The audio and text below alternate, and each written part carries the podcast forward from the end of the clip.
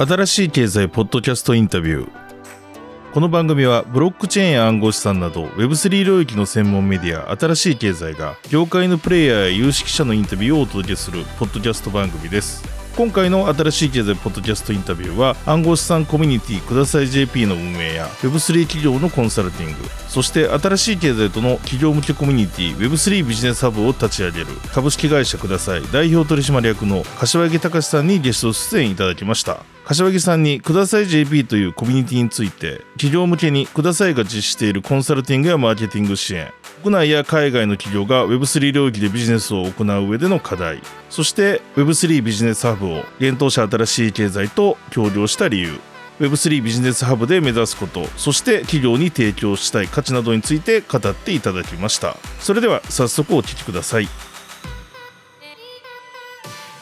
今回の新しい経済ポッドキャストインタビューは株式会社ください代表取締役の柏木隆さん。ツイッターでは元 GA さんでおなじみの柏木さんにお越しいただきました。柏木さんよろしくお願いします。よろしくお願いします。はい。くださいさんといえばですね、ください JP というコミュニティを運営してたり、はい。まあ様々な Web3 に関する取り組みをされてると思います。僕もですね、メディアをやってていろんなプロジェクトと話してるんですけど、なんかところどころでくださいさんの名前を聞くのが、ここなんか1年ですごい増えてきたなという印象があってですね、今日はなかなかこう、まあコミュニティ内では発言されてると思うんですけど、はい。メディアとかに出られないですね。くださいの代表取締役の方にですね、来ていただいて、まあ後半に話しますけど、実は新しい経済ともいろんなコラボをしてるコミュニティ作ったりしてますので、はい今日はですね、皆さんが気になるくださいさんって一体何してるのか。でですね、あとさらにですね、実際まあくださいさんがやられてることで、まあこれから Web3 に参入する企業だったり、今現在 Web3 でいろいろと拡大していこうという企業さん向けにですね、なんか役立つ情報などいろいろ教えていただければと思って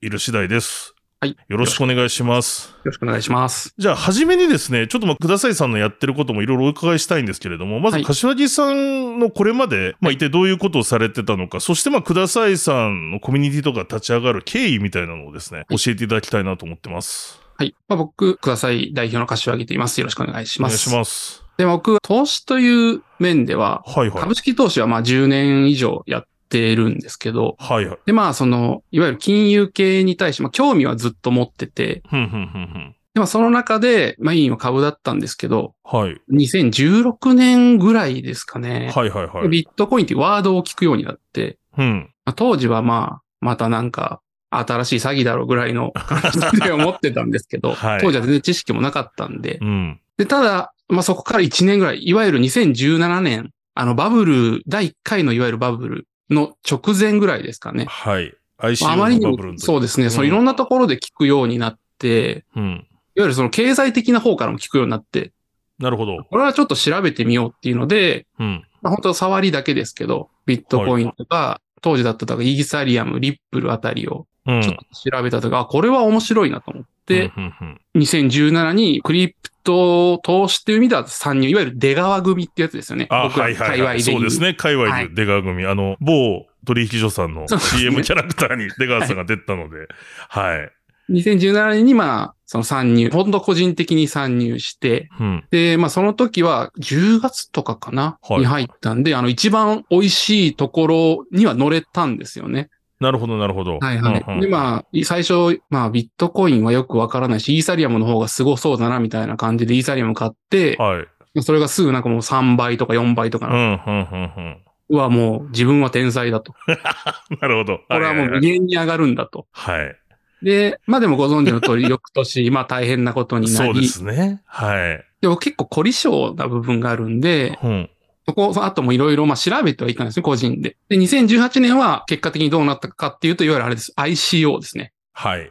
イニシャルコインオファリングで、まあ大失敗です。うーん。そうですよね。もう何百万回入れてほぼゼロに近いみたいな。はあ。まあ、ほとんどの人がね、結構そうなったんじゃないかな。そうそうですねで、まあ、そのまま2019年も迎えて、まあ、はいそこはまあ、ちょっと増えたり、ちょっと減ったりみたいな。僕は、あの、いわゆる、アルトコインをメインにやってたんで、うん。うん。アルトコインのトレーダーとしてやってたんで、はいやっぱりその、たまに乗れたり乗れなかったりで、まあ、資産は増えたり減ったりみたいなうん。感じをメインにやってて。で、やっぱ転機になったのは、あの、ユニスワップはい。今でいうその DEX の走りですよね。そうですね今でもまあ、本当第一線のはい。 DEX がありますけど、まあ、あれが出た時にはすごいのが出たと。うん。これは本当にその金融に新しい風が入ってくるんじゃないかぐらいには自分では思って、はいそこでその DEX にドハマりしたと。ただもうその頃になると情報が追えないんですよ、個人では。そうですね。はい、はい、あはい。まりにもその幅広くなりすぎてしまって。はいで何かしらその情報を手に入れられるところがないかなっていうので、まあいろんな SNS を回ってはいたんですけど、うん。結局当時、まあ今でもあるんですけど、やっぱその詐欺とかはめ込みみたいなものがすごく多くて、はい。でその中で行き着いたのがください JP だったっていうような感じでなりますね。なるほど。はい。行き着いたというのは、じゃあ、柏木さんが作ったわけではなくて、そこにください JP というコミュニティがあったってことですか？いろいろ探してる中で。そうなんですよ。ちょっとじゃあこの流れでそのください JP のちょはいはいはい。っと説明させてもらおうと思うんですけど、はいく。ださい JP、まあ今は法人としてもやってますけど、できたのは2020年の春、本当だからユニスワップと同時ぐらいの感じでではい。きていて、で、創業はファウンダーの一人でもある、あの、ワタッチさん。はい。まあ、界隈ではすごい有名だと思うんですけど、そうですね、ワタッチさん。うん。はい。まあ、あと今、同じくファウンダーしているラグプリさんだとか、はい。に、まあ、今、 Kudasai の中でコアメンバーの方とかもいるんですけど、うん。要はその、当時、 DEX が出てきた時に、これは面白いぞっていうのを、その情報感度の高かった人たちがやっぱり同じように、どっかで情報交換とか情報を得られる場所がないかなっていうので、できたのが大元は始まりなんですよね。なるほど、なるほど、なるほど。トレーディンググループとして生まれたんほうほうです。はいはいはい。で、まあ、それぞれ情報を持ち寄って、みたいな。うんあれが良さそうだとか、これはちょっとダメそうだ、みたいな感じで、うん2020年の春ぐらいにできて、僕が入ったのは結局、だから2020年の秋とかかな。はいはいはいはい。で、その時に、えっとメンバー数本当でもまだ3桁前半とかだったと思うんですよ。500人もいなかったぐらいで。わあ、でもそれでもそのぐらいいらっしゃったんですね。そうですね。300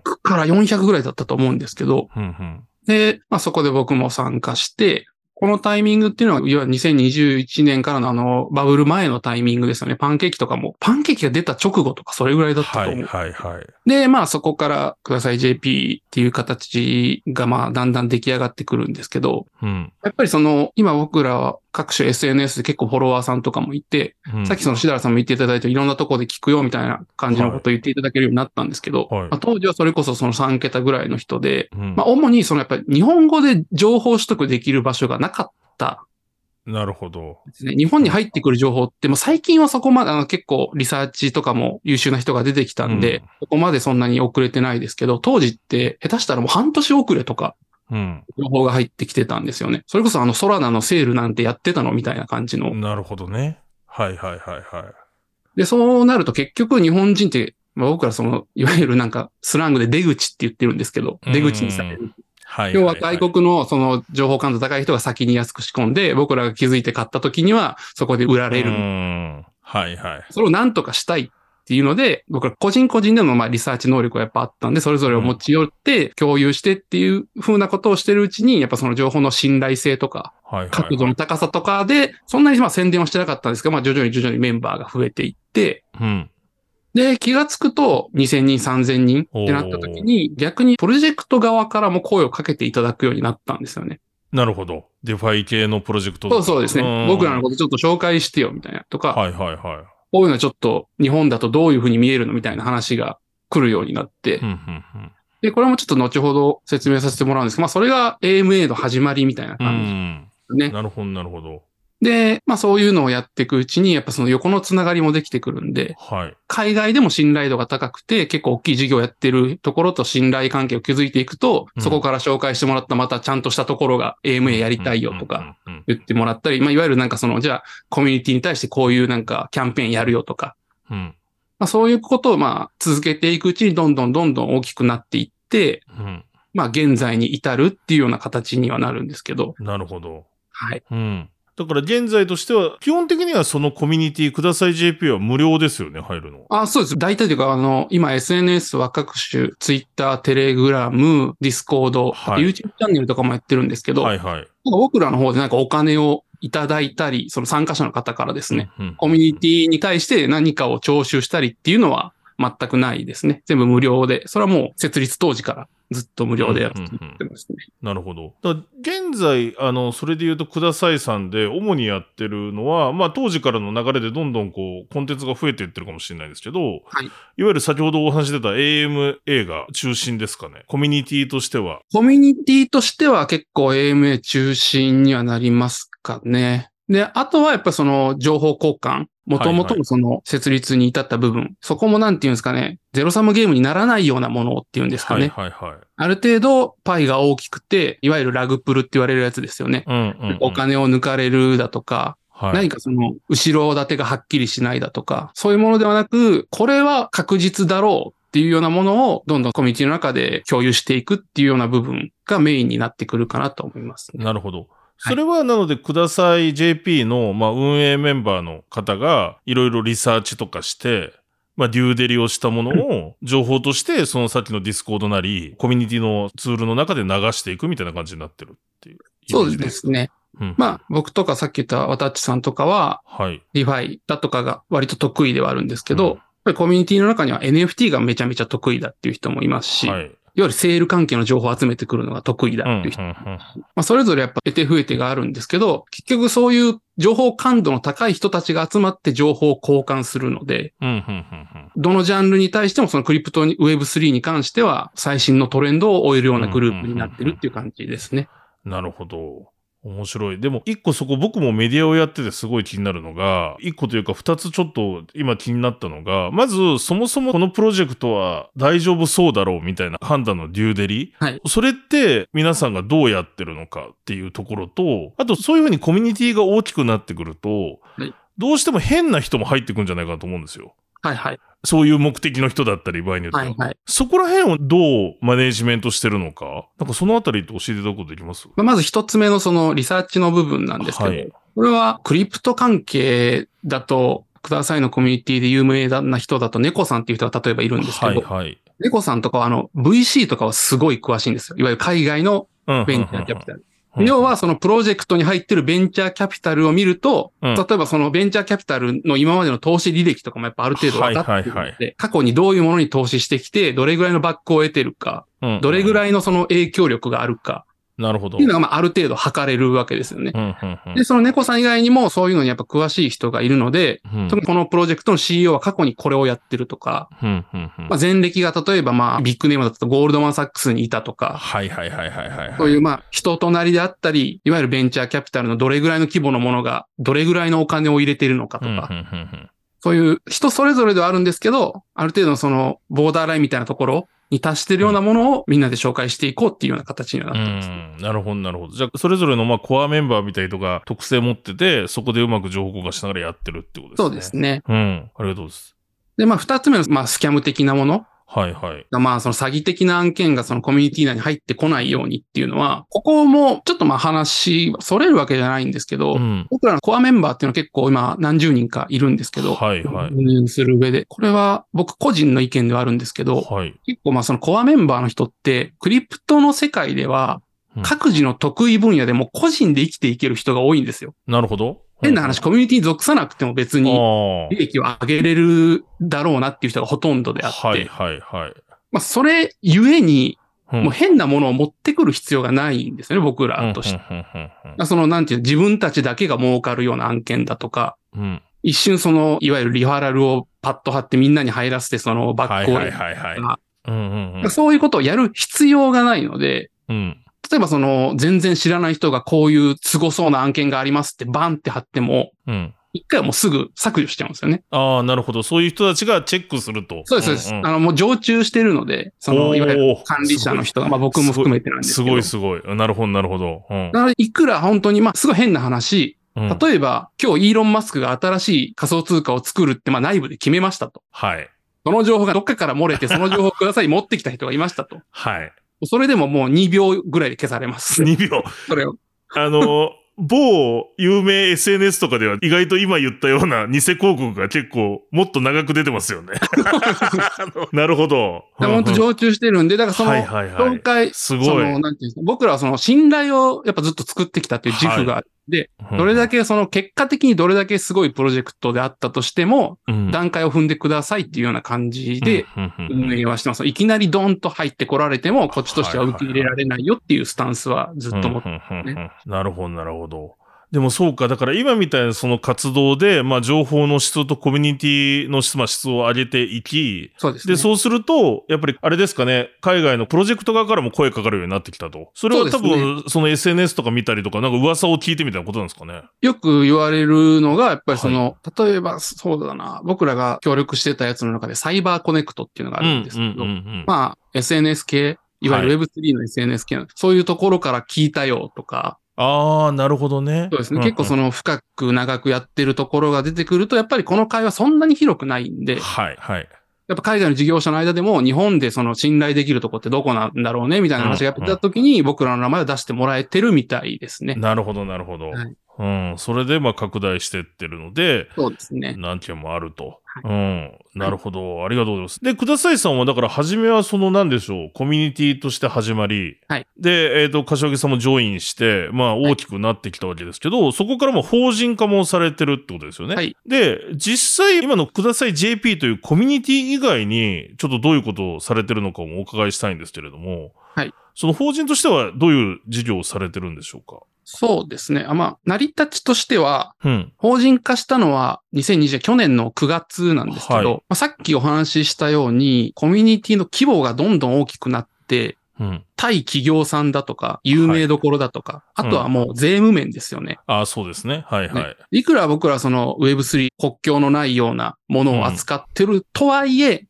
日本国内で日本人がほぼ参加してるコミュニティなので、やはい。っぱりもうそこは責任の所在はちょっとはっきりしないと、うやむやのままではちょっともうこれ以上できないだろうっていうことで、うんうんうんうんで、やっぱり何かしらお仕事的な感じになると、やっぱそのフィーだとかお金も発生するんで、それまではもう全部コミュニティに流すみたいな感じでやってたんですよ。はいはいはいはいはい。税金とかのなんかつつかれても大丈夫なのに、もう自分でも全く取らない。うん、取らないと。うんうんもう全部もう丸々もうコミュニティ、トランザクションを追えば一発でわかるよぐらいの感じの、うんもうほんと全部丸流しにしてたんですけど、うん。ただまあやっていく上で多分それでずっとはやっていけないよねっていうところがあってうん、で、それこそその、まあこれもちょっと後ほどお話しさせてもらおうかなと思うんですけど、それこそ法人化する前とかだと、国内の企業さんとかからも結構声がかかってて、ほうほうほう。やっやっぱり国内で国内の企業さんとやるのに、責任の所在は分かりません、ありません。じゃあちょっと話にならない部分、いくら Web3 を扱うとは言っても、まあそうですよね。まあ契約とかそういう話になってきますからね。そうですそうです本当にうんうんうん。それこそわたっちさん個人がその契約して、僕個人が契約して、それがどんだけの効力があるんだって話になってしまうので、そういう税務面と、まあ日本の国内法に準拠しようっていうところで、まず法人を去年立ち上げたっていうところです。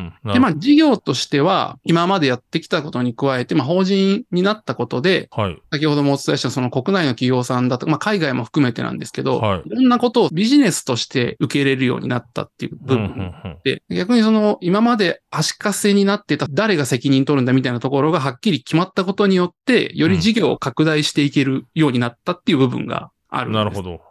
はい。柏木さんが責任取ると、代表まあそうですね。もう、なんかあったらもう僕がて炎上すると。そうですよね。炎上すると。はい。なるほど。はいはい。で、まあ一応事業内容としては、はい。メインになるのは、まあ Web3 に関する事業の、まあマーケティングだとか、はいコンサルティングだとか、ふんふんふん。ここは結構まあ、その業界内ではある程度知っていただいてるのかなっていうのは自負して、まあまだまだ広がりっていう意味では足りないとは思うんですけど、でまあそれ以外だとあんまり事業として認識していただいているかどうかはわからないんですけど、いわゆる Web3 系のリアルイベントの開催だとか、はい。はい。実績としてはあの東京タワーでイベントやったりとか、うん。そうですね。あそこの下のところですよね。あそうです東京タワーのうん。はい。レッド東京か。あ、そう、レッド東京。はいはいはい。ここでまあ、4、500人ぐらい動員するようなイベントやったりとか、今年だとあの、WebX っていう大きいクリプト系の、あれのサイドイベントもやったりだとか、うんまあ、そういうまあ、Web3 に関するイベントに関するお仕事であったりだとか、はい。あとは、ハッカソンですね。いわゆるそうんの、新しい事業の、まあ、お披露目の場といいますか、はい。そういうものに対して審査員をやらせていただいてたりだとうんか、うんうん。まあ、コアメンバーが審査員として参加すると、いろんなアクはいション。まあ僕らの知見が欲しいっていうことで審査員として参加させてもらったりだとか、まああとはさっき言ったその AMA だとか、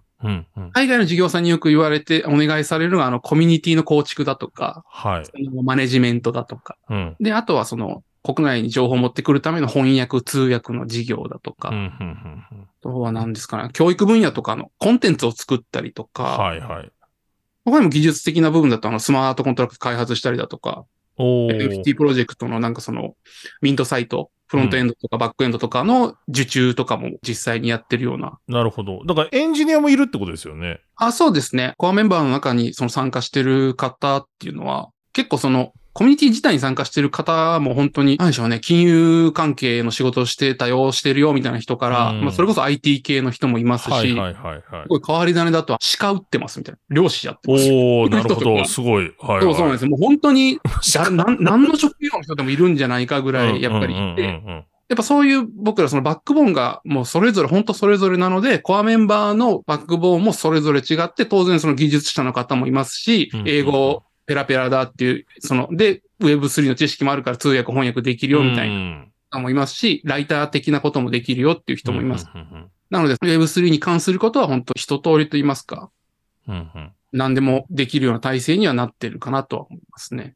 なるほど。ちなみにそこで、まあ、あの、いわゆる 2C 向けのコミュニティっていう意味ではいろいろ SNS とか、もしくは自分で入ってみれば、くださいさんがいろんな活動をしてるのが、まあ見ることができるんですけど、はいはい。意外とこう見えない、まあ見えないというか、それはもちろん公開するものじゃないかもしれないですけど、知られてないのが、今おっしゃってた中でも 2B 向けのところだと思うんですよね。はいはい。で具体的には言える範囲でいいんですけど、はい。海外プロジェクトのマーケティング支援だったり、国内企業のマーケティング支援っていうのは、具体的にはどういうことをされてるんですか？そうですね。まあ、名前出せるって言い方も変なんですけど、うんうんうんまあ、その、もうプレスリリースとか出させてもらってるようなところで、まず国内だと、ドリコムさん、はい。先日発表させてもらったイエイさんとかゲイ、さん。コイうんン娘さんとか、はい。でもそういうところとの協業の中だと、やっぱりその、例えばまあコイン娘さんとかだと、キャラクターとしてくださいくんっていうのを作るのどうですか？みたいな。要はその、コイン娘って Web2 側にも訴求していきたいし、Web3 側にもまあ、はい。訴求していきたい。で、Web3 の、なんでしょうね、参加者に刺さるようなキャラクターだとか、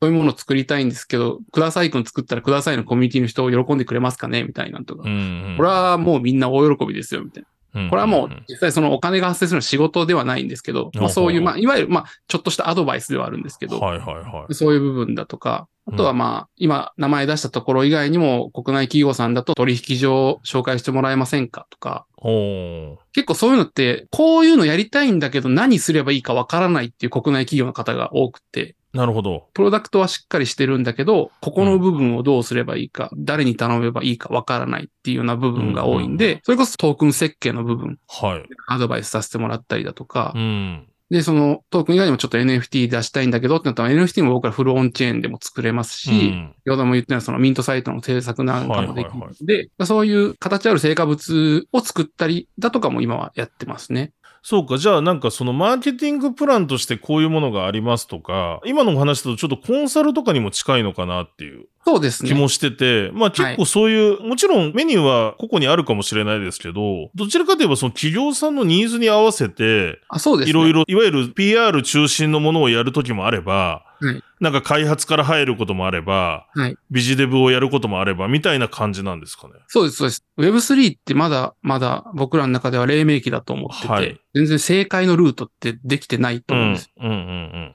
ってことは、やっぱりいろんなところからジョイントしてくる企業さん、はい。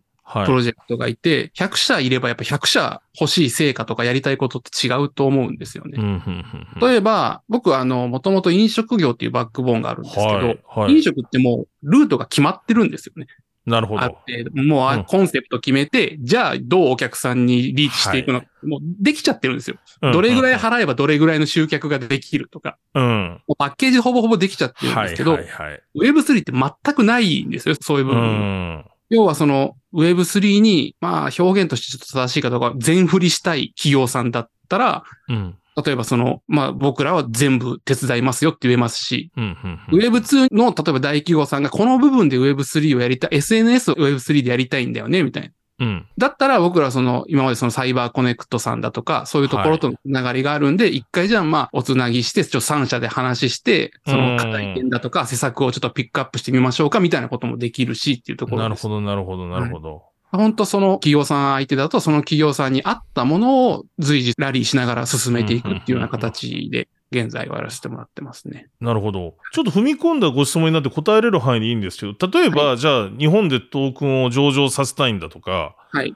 例えば海外のプロジェクトが、はい逆に日本のプロジェクトが海外で上場したいんだみたいな、はいはい。そういったご相談とかも受けてるんですか？そのクリプト周りの。あ、そうですね。そのあたりも受けてはいて、うん。やっぱり僕ら特徴として、僕もそうなんですけど、はい。全員がやっぱりクリプトのプレイヤーなんですよね。現在進行形で。はいはいはい。なるほど。はいうんなので、生きた情報を握ってるっていう自負はあるんですよ、僕らは。うん、うん、うん現場にいると。現場、現場にいると。うんうんうん。例えば、まあ A っていう国内プロジェクトがはい。Z っていう取引所に上場したいんだけどどうしたらいいですかみたいな話が来た時に、うん。つなぐことはできますと。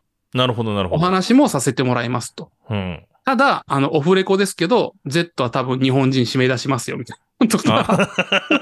そういう情報も知ってると、それは。そうですね。僕らはそういう。情報も知ってるんで、うん多分そのプロダクトを真面目に作ってる方ってそこまでのこと多分知らないことが多いんで、どの取引所がどれぐらいの影響力があって、逆に。にその日本での認知度だとか、日本での許可を取ってるのかとかうん、うんうんうん。例えば最近だったらバイナンスさんが話題になってるじゃないですか。はいはいはいバイナンス。ジャパンになって、なって。国内準拠にうん。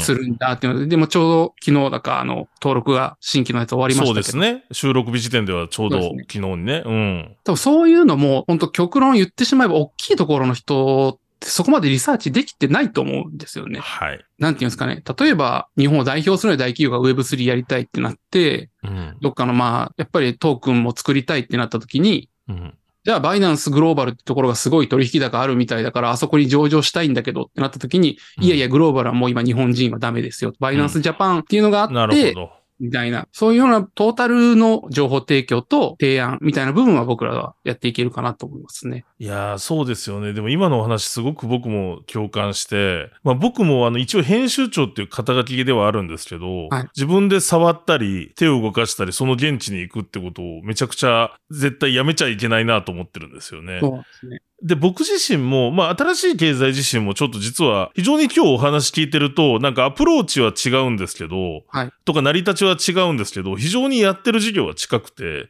うん実は新しい経済とか僕自身も裏で、そのマーケティング支援してたりとか、コンサルしてたりも今する状況があるんですよ。あ、なるほど。で、そこでやっぱり評価されるので、多分これくださいさんもそうかもしれないですけど、あ、そういうことだったんだみたいな、今こういう状況っすよみたいなうんところが非常に喜ばれるし、うん。選択肢はこういうとこがあるけど、それに対してどういう僕らとして見解を持ってるかと。うん。例えば NFT 一つ作るにしてもいろんな発注先があって、で、それぞれの特徴で、これ、まあいい悪いというよりは、うんなんかそれ、どこだとこういうことに向いてるよねとか、うんここ強いよみたいなのがあるじゃないですか。で、そのはい勘どころみたいなのが現場にいないとわかんない。それは本当そう思います。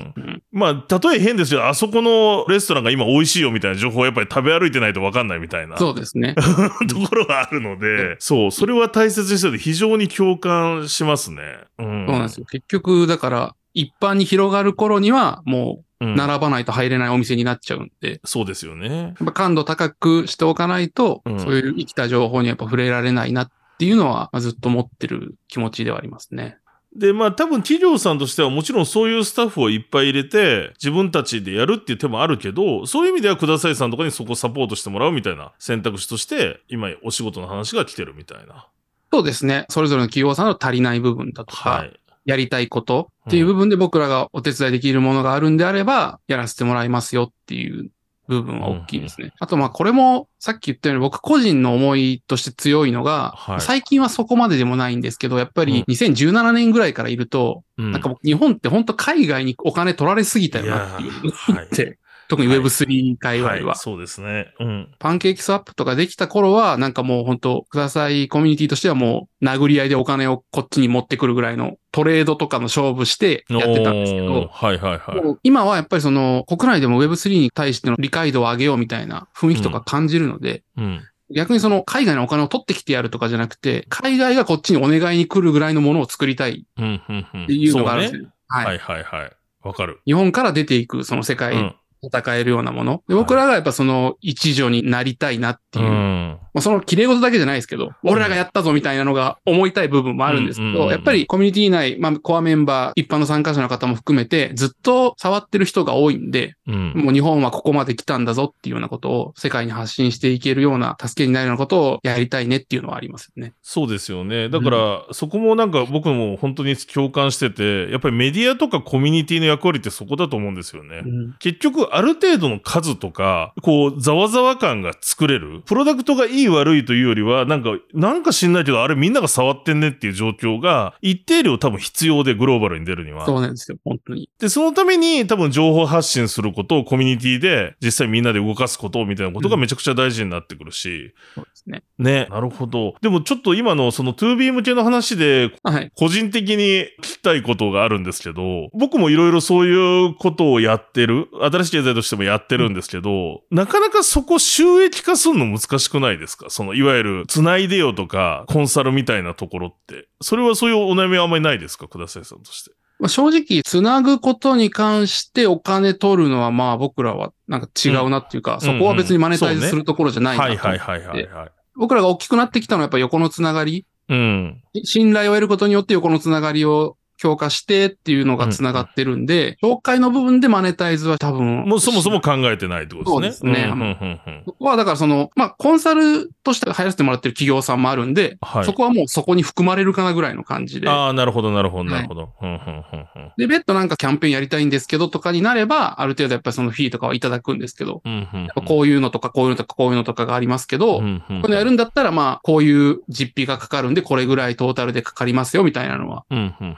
対して収益化につなげてるところですかね。なるほど、なるほど。じゃあ、まずはその、特にいきなりこう、じゃあ相談を受けるにはいくらですみたいなことはやってなくて、そうですまずは話聞いてみるみたいなところから、そうですね聞きますよみたいな形でやってると。はいうんうんうんうんまあ、それもやっぱりちょっと本当ありがたい話なんですけど、はいはいはい。その依頼もちょっともう多すぎて全部に受けれてるわけではうんないんですけど、そうですね。はい、海外からの依頼とかもやっぱすごい多いんで、はいはいはい。どそのまあ、デューデリするのもすごいやっぱ時間と手間とかかるので、うんうんその企業さんを鼻から怪しいって疑ってるわけじゃないんですけど、うんうんやる以上は僕らもそうですね。やっぱ安全性の担保とか必要なそうなると何でもかんでもっていうのはやれないなっていう部分もありますうね。ん、なるほど、なるほど。ただまあそこら辺選びながらも、いろいろ柔軟に対応しているっていうことですけど、はい。ちなみに今まで、これは事例として社名とか言えるかわかんないんですけど、はい何かそのマーケティングとかコンサル支援して、くださいさんとして結構うまくいったな、みたいな手応えあった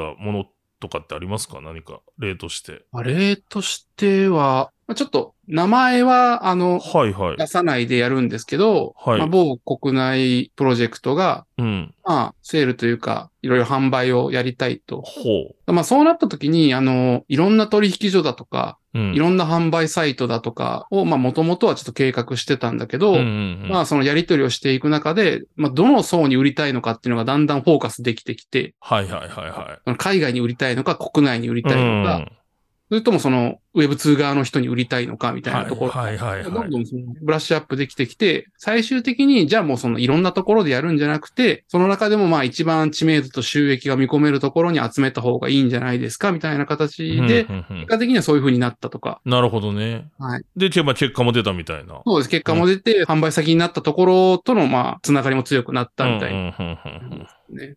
そういうのはありますね。うんなるほど。はいありがとうございます。だからそこら辺はまあ定期的にミーティングとかしていろいろ詰めていくってことなんですかね。そうですね。うんうんやっぱりその、さっきもちょっとお話ししたんですけど、結構その、ふわっとしたビジョンはあるんだけど、はい。どこをどうしたらいいかわからないっていうの結構多いんですよ。そこに至るまでの過程をどうすればいいかわからない。うんうん。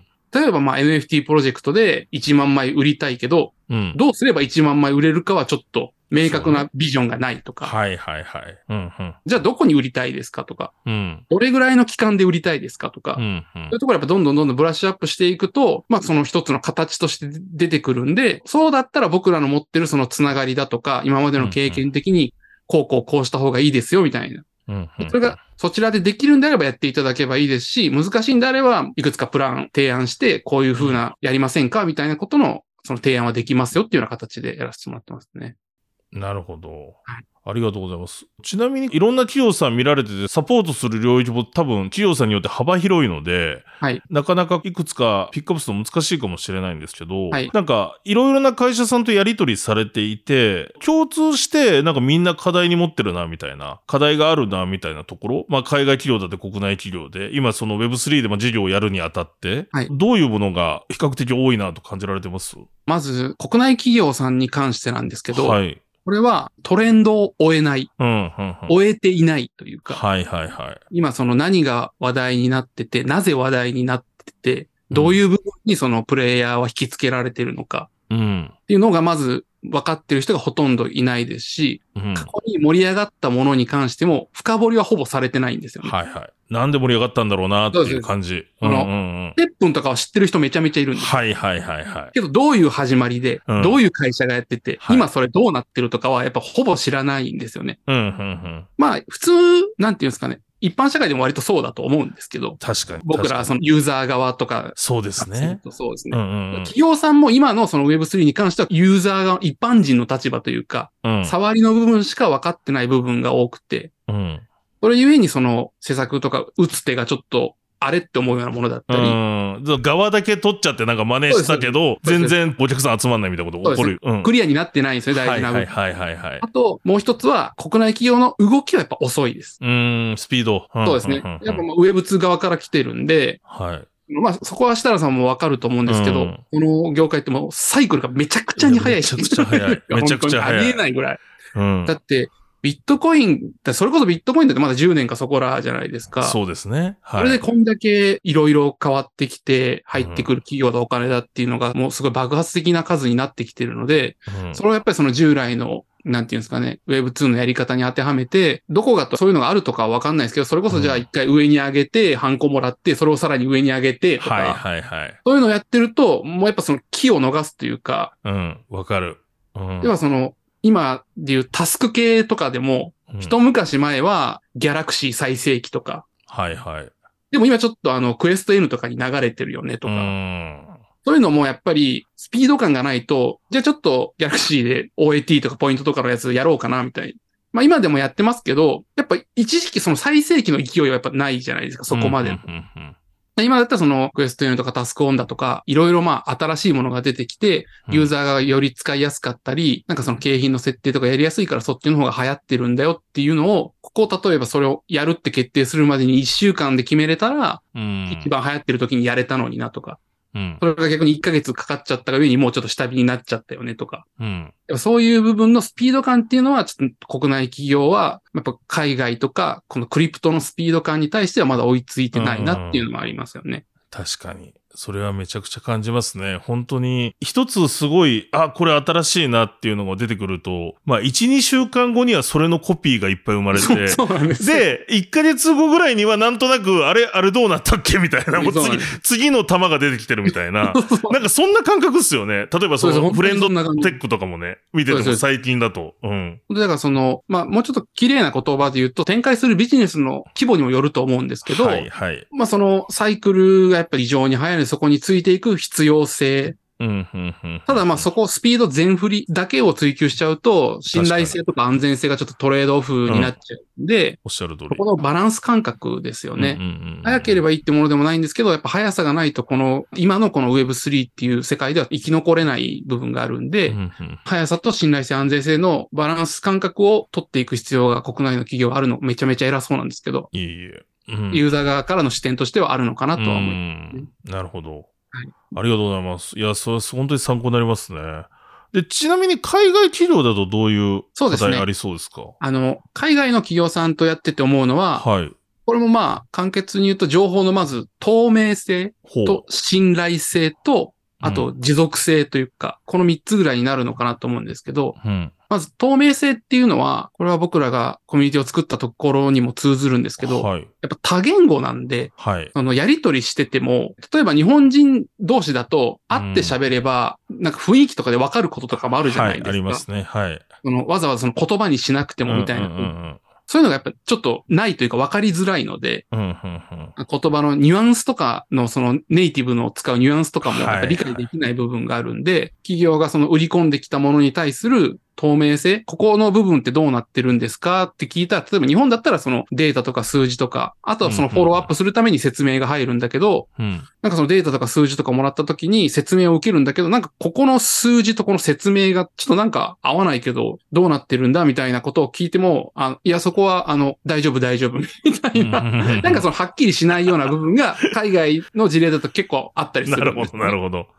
うんうんうんそこはまあその透明性と信頼性っていう部分にもつながってくるんですけど、うんうんここはもう最近は本当に改善されたんですけど、要はその本当にそのプロジェクト自体が動いていて、うん。ちゃんとローンチされるのかっていう信頼性、うんそこはそのリサーチの部分にも通じてくるんですけど、はいはい日。本だったらすぐわかるじゃないですか、それこそ。日本企業対日本企業だったら。そうですね。うんバックボーンも入ってますからね、なんとなく。すすぐわかるんですけど、やっぱ海外ってなると、まあ、Web3 自体が新しい産業なんで、なんか後ろにいっぱい会社はいるっぽいけど聞いたことないとこばっかりだよね、とか。どこの国の会社かもわからないぞ、ここは、みたいな。はいはいこはい。ういう信頼性の部分で問題があったりだとか。あとはその持続性ですね。うん。もしこのプロジェクトに例えば協業だとかジョインするってなった時に、本当に2年後3年後まだこれは続いてるのかっていううんうんうんここは最近すごい改善されてきたのが、自分たちの資金をオープンにするようなプロジェクトうん。がはいはい。増えてきたんで、そこである程度判断はできるんですけど、まあ、ただとは言ってもやっぱり FTX の例だとか、うん。ルナの例だとかもやっぱりあるんで、そういうところはやっぱその、日本は日本だからこそその規制で守られている部分があるんで、ある程度その、国内対国内だったらリスク取ってやってもいけるところはいはいはが、対海外になるとそこまでやっちゃうと、本当に危ないぞっていうところは感じる部分はありますね。同じ感じでやっちゃうと、ちょっとリスク取りすぎになっちゃうんじゃないかなって思うところは、はい、海外プロジェクトとか企業さんとかはありますね。うんうんうんなるほど。ちなみにそれはだからまあ海外企業と今のお話と付き合う上でなんか注意すべきことみたいなとこですかね？あ、そうですね。どちらかというと、そうですね。課題だから、僕、こっち側の課題ですね。海外と付き合うときうんそういうことですよね。はい。逆に海外の企業さんが日本に参入するときに、GoTo マーケットするときにはなんかどういう課題感じられてるかとかってありますか？約束を守るってことですよね。おお。要はその、なんていうんですかね、ノリが軽いというか、あの、あーいろんなものを延期とかポップにしちゃうんですよね。うん。日本だと、まあ、ガチガチのビジネス、その日本のそのビジネススタイルでやれとまでは言わないんですけど、うんやっ。ぱお金と人が動いてる以上は、はい。明確な理由の説明とかがあって叱るべきだし、うん。時間の締め切りとかもちゃんと守るべきだと思うんですよね。うん。まあ、設楽さんも触ってたらちょっとわかると思うんですけど、はい例えば NFT のプロジェクトも今日の、まあ、1時からミントスタートしますってなって何も言わずになんか 1、2時間放置されて、ちょっとやっぱり5時からにしますみたいになって、うんうんうんうん5時になってもできなくて、やっぱ2日伸ばすわ、みたいなのとか、もうありふれまくってるわけですよね。結構大きいお金入ってるようなプロジェクト。はいはいはい。確かに。うん。そういうのやっちゃうと、やっぱ日本人って結構信頼大事にするので、あそこでも、あの前こういうのあったよね、みたいなのがやっぱ広がっちゃうと、それはもう、フット FUD っていうよりは事実ではあるので、うん。ちょっとそういう部分で信頼感大丈夫なの？例えばその 2B になった時に、過去のプロジェクトとかってなった時に、こういう部分がルーズだけど、うちと組んで大丈夫なの？みたいに思われるところは結構あると思いますね。その僕らユーザー側はなんかちょっともうそれも含めての Web3 でしょみたいな思ってる部分はあるんですけど、はいはいはいはい。とはいえ、やっぱその今市場規模もどんどん大きくなってきてますし、うん。一般への浸透具合もちょっと上がってきてるんで、そのままのノリで来られても、ゆくゆくは通用しなくなるんじゃないかなとは思います。うんなるほど。だからそこら辺は場合によっては海外企業にくださいさんがアドバイスしたりするポイントでもあるってことですよね。そうですね。うん。いや、でも確かにちょっとラフなものは全般的になんか多いし、それをクリプトだから OK と思われてるような節もなくはないので、いやそう海外そうなんですよ。なんかもうそういうもんでしょみたいな感じが で、それはそれで結構僕個人として好きな部分ではあるんですけど、うんうんうんうんやっぱその対企業対企業とか、大そうですね。ビジネスってなった時に、それはちょっとまずいんじゃないっていうのは、やっぱありますよね。でも逆にそこら辺をきっちりやると、むしろ海外プロジェクトで評価されやすい日本そうです。それは、だからすごい簡単に評あの逆逆にそうですよね方法でもあるんですよ、裏そう返。ですすよね。うんそれはすごい感じますよね。うん。審査で。なるほど。いや、ありがとうございます。でね、結構やっぱり日本は今マーケティングとしても注目されてると思うんで、多分、くださいさんにも相談が増えてるんじゃないですかね、今海外のプロジェクトから。結構相談をいただいてますねう。ん、うん、うん、うん。なるほど。ありがとうございます。で、ちょっと最後にですね、まあ今日はいこういうふうにお話を聞いてきたんですが、実はまあ、はくださいさんとこの新しい経済でですね、Web3 ビジネスハブというですね、企業向けコミュニティを今年12月から開始することにいたしました。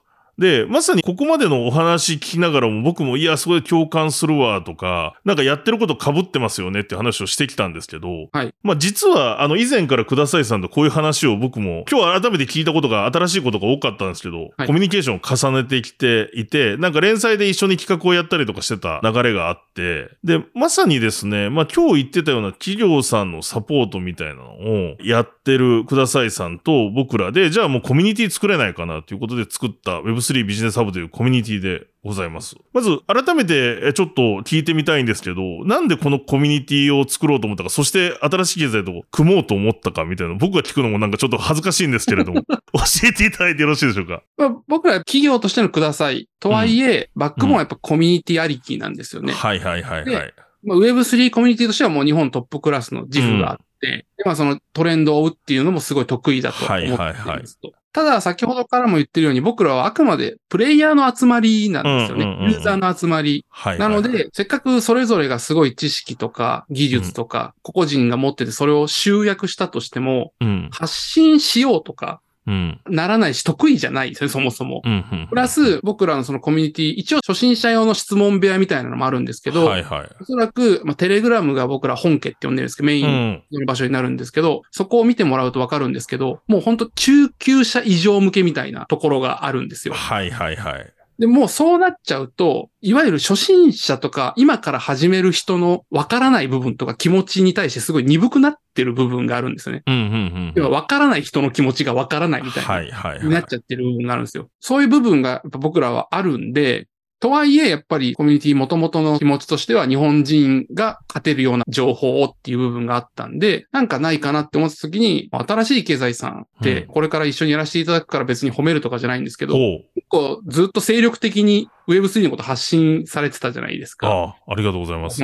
トレンドのことだったそうでり、すね。はい。はい技術的なことだったり、うんうん結構いろいろ深掘りしてやられてて、うん。で、まあ、僕、シダラさんとはそこまで深いお会い。も多分軽くしか挨拶ぐらいしかしたことないんですけど、正直。やっぱ新しい経済さんって結構僕自身も見てて、うん。バックボーンがまずその、幻冬者っていうゴリゴリの Web2 の企業ではあるとはまあ、思うんですけど。Web1 かもしれないですよね、もう検討者。そうですよね。そうですね。Web1 ですし Web0 から紙ですしね紙ですからね。はい。まあ仮にまあ Web2 だとして、はいはい。ただ逆にその新しい経済、いわば出してらっしゃるシダラさんとか、そのうん新しい経済の上の方々は割と Web3 特化に近はいい。そうです。でメディアであると。うんうんうん僕の中では勝手にその Web2.5 ぐらいのポジションにおられるのかなって、あなるほはい。のことは思ってるんですよね。はいはいはい。なので、やっぱその従来の企業さんの価値観みたいなのもある程度理解できるだろうし、これから入ってくる人だとか、うん。ちょっと触ってみたけど離れちゃった。じゃあ今は何が流行ってどうしようかみたいな人に対するリーチも得意なんだろうなっていうのが漠然とあったんですけどうう。ううんなるほど。で、あとは僕らと一緒で実績と信頼性がある。ずっとやられてるっていう。そうですね。そはい。相場のアップダウンに関わらず、ずっとやられてるメディアであるっていうので、はいこれは結構その僕らに足りてない部分、発信があまり得意じゃない部分うんと、うんわからない人の気持ちがわからないっていう部分は、多分新しい経済さんは得意なんだろうなと。うんというかまあ、ノウハウはきっとあるはずだ。はいはいはい。知識のその発信の仕方だとか、アーカイブだとか、それの組み合わせだとか。うんうん。ってことは、そこと組ませてもらえれば、新しい価値観を生み出せるんじゃないかな。うんいわゆるその僕らだけのものじゃなくて、日本全体に対してもビジネスチャンスを生み出せる場を作れるんじゃないかなっていうのが、ちょっと一緒にやりませんかっていう風になった、ください側の理由あですね。あ、ありがとうございます。なんかちゃんと初めて聞いたかもしれないですけど。ちゃんと初めて言ったかもしそうれない。ですね。ありがとうございます。いや、でもそうなんですよね。僕の方からも言うと、まさに今日お話聞いたように、まあ、くださいさんは現場と前線にいるなと思っていて、で、海外、国内含めて、すごくもう、まあ、今なおもなんか違うこと気になりながらも、なんかあのプロジェクトがどうなってるとか、本当にメンバー皆さんが気になりながら毎日活動してて、はいで、僕らもさっき言いましたけど、企業のコンサルとかをやったりとかしてますし、逆にくださいさんもやるみたいなこともあって、ただなんかこれを確かに、あれなんですよね、なんか偉そうにセミナーに出て、なんか Web3 のビジョンみたいな語ることっていうのは偉い人がいっぱいできるんだけど、うん。じゃなくて今こういうここっすよみたいな話って、やっぱりちゃんと手を動かしてる人がしかできないと。うん思ってたんですよね。で、そういう意味で、それを個人向けに多分提供してるのは今のください JP だったり、場合によっては新しい携帯でメディアなんですけど、やっぱりこれを、あの、でも本当に課題感は実は全く一緒で、日本負けてるよ、強くないよね。こんなに Web3 ですごいって言われてるのに、という思いが僕もあって、それでまあ2社で組んで、なので企業のコミュニティを作って、本当にそこから世界で戦えたり、まあ、日本でも Web3 の領域の中で大きくなれるような企業さんをとか取り組みをサポートしたいなって思いからね、今回2社でやりましょうってことに決めたところもあるんで、まさに今日話してみて本当にそこ一致してるなというような気がしました。ちゃんと話したことなかったですね。ちゃんと話してないです、ね。あの、何人かの人と話してはいるんですけど、社長とは話すのが初めてかもしれないっていうですね。はい。本当やりたいです。日本からのキラーコンテンツをね。いやそうなんですよで、僕らがやったんだぞっていうような。で、日本はこういうのできるんだぞっていうのをやりたいんです。やりたいです。だからちょっとそういう意味ではコミュニティのコンテンツとしては、毎月イベントを1回以上開催します。いで、あともちろんネットワーキングイベントみたいなのも何回かやりますと。っていうのがあるんですけど、あと会員限定のレポートも出しますみたいな。で、そこら辺もどちらかといえばそれらのコンテンツも今これを押さえとくべきみたいなところにですね、こだわったですね。まあ僕とか本当にくださいさんが話聞いて、やばい、これ今ちょっとみんなに教えたいなみたいな。うんものを出していく予定でございます。はいで、プラスアルファ、このコンテンツとして多分他のコミュニティにないのは、まあまさにコンサルとかをいろいろ各社さんの事例を持ってやってる、この2社が、まあスポットコンサルみたいなことを毎月受け付けるっていうのも多分一個新しいところかなと。はい思ってます。で、さらになんですけど、本当に僕らの思いは、まあ、これ言っちゃうとあれなんですけど、まあ、最低限のそのいろいろ運営費用とか、手を動かす費用がかかるんで、無料ではないんですけど、ただ別にここで稼ぐというよりは、どっちかといえば、あの稼ぐんだったらもうちょっとね、値段上げるべきだと思うんですよ。正直そう正直、あの別に儲かんない金額でやっています。ただ無料にしちゃうと、まあぐちゃぐちゃにもなるし、ちゃんと、あの、うちらもコミットできるようにって意味で運営費はいただいてるんですけど、何をしたいかっていうと、本当にこのコミュニティ Web3 ビジネスハブから、なんかすごいでっかいプロジェクトが生まれたりとか、もしくは入ってる企業さん同士がなんかコラボして、それがすごい話題になったりとかしてほしいんですよね。で、そのためにやることとして、ちょっと僕が声を大にして言いたいのは、まあ、うちはメディア持ってますと。で、くださいさんコミュニティありますと。だからこのリソースも使っていきたいんですよ、企業さんに。うん。なので、まあ、さっき言ったイベント、レポート、ネットワーキング、そしてスポットコンサルに加えて、まあ新しい経済でなんか企画をやるときとか、くださいさんでイベントやるときとかに、またコミュニティメンバーの人で、もちろんただこれなんでしょう、宣伝とかじゃないので、本当に面白いものに限るんですけど、うちだったらなんかある特定のテーマで座談会をみんなに入っていただいたりとか、コミュニティメンバーの人にも、くださいさんだったらそのイベントに場合によっては出てもらったりとか、うん AMM 参加してもらったりとか、うんなんかそういったこともしていって、でもそれってどっちかといえばだから日本のプロジェクト盛り上げたいよね、みたいな。そうですね。あと、やっぱり変なところに頼んで騙されちゃうみたいなことをすごく見てきたので、多分、くださいさんもそうだとよく聞きます。思います。で、大きい会社さんほどそういうことってやっぱり起こってる気がします。全部ではないけど。だから、そういうこともサポートしたいなと思ったんで、まあ、それを、実は僕ね、一社でやろうと思ってたんですよ。でも今日改めてね、一緒にやることのメリットあるなと非常に感じたんですけど、そういう形のコミュニティをくださいさんとやっていきますので、ぜひぜひご興味ある方チェックいただきたいですし、どうですか？柏木さんの方でもなんか、このコミュニティでどんなことしていきたいとかってありますか？そうですね。ベースは今、しだらさんが言ってたようなことと同じなんですけど、やっぱりその、僕らがしか提供できないものってあると思うんですよ。まあちょっと硬い感じだと、くださいと新しい経済のそれぞれの、まあ、これまでの、まあ、知見を生かしたような、うんうんまあその、それこそ国内に限定せず、うん。国内外問わずにその Web3 に関する、まあ、2B だとか、はい 2C にリーチする最適解の提供っていうのは結構今の日本だとトップレベルでできるとは思うんですよ。うんうんうん自負があるんですよね。はいはいはい。まあ、それ絶対効果出せますとかは言えないんですけど、今の Web3 を取り巻く環境の中での最適解っていうのは、僕ら結構一番最短でたどり着けるんじゃないかなっていう部分があって。で、それはまあ途中でも言ったように、やっぱり100社あれば100パターン必要だと思うんで、はいはいはい。でこれは僕らそれぞれやっぱ強みがあるんで、うん。僕らのその、今提携してる先だとか、コアメンバーくださいで言うと、まあ、それ証券会社の方だとか、うんブロックチェーンとかインフラ企業の方だとか、今最近話題になりつつある、まあ、ゲーム系だとか、はい。で、まあ逆に海外から日本に来たいって言ってる人、プロジェクトとかもやっぱいっぱいいるんで、そういうところの情報を全部吸い上げれるのは僕らすごい強みなので、うんうんうんこういうのができるところってあんまり見渡してもそこまでないなと。うん。うん。で、それを咀嚼しやすいというか、食べやすいものにできるのは多分新しい経済さんの方がノウハウがあるんだぞっていう部分に思ってるんで、僕らがその、はい。組む意味っていうのはそういうところに生まれてくると思うんで、何かしら僕らが提供できる、お手伝いできる部分で、やっぱ日本人なんで、うん。日本を盛り上げていきたいなっていうのは本当に。そうなんですよね。やっぱりメディアやってても、で、海外のメディアとか SNS もずっと見てるじゃないですか、僕ら。はい。やっぱり日本のニュース出てこないんですよね。いや、そうなんですよね。それを変えたいですよね。だからいろいろ僕らもそういう意味でもっとやっていかなきゃいけないとこもあると思うんですけど、うん本当にくださいさんとまあこのコミュニティやることでですね、ぜひぜひそういう、あのーノウハウをどんどん広げていければと思っておりま。すなのですいません、最後はちょっと両者であるコミュニティの話になっちゃったんですけど、実際結構僕もくださいさんって何やってるんですかみたいな。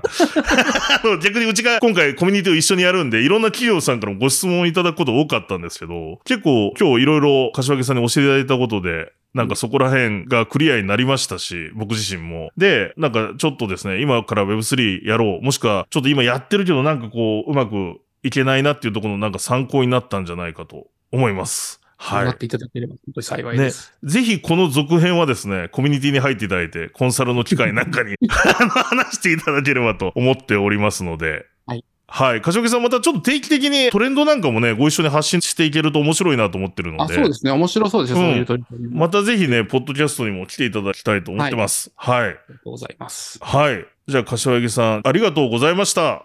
はい。ありがとうございました。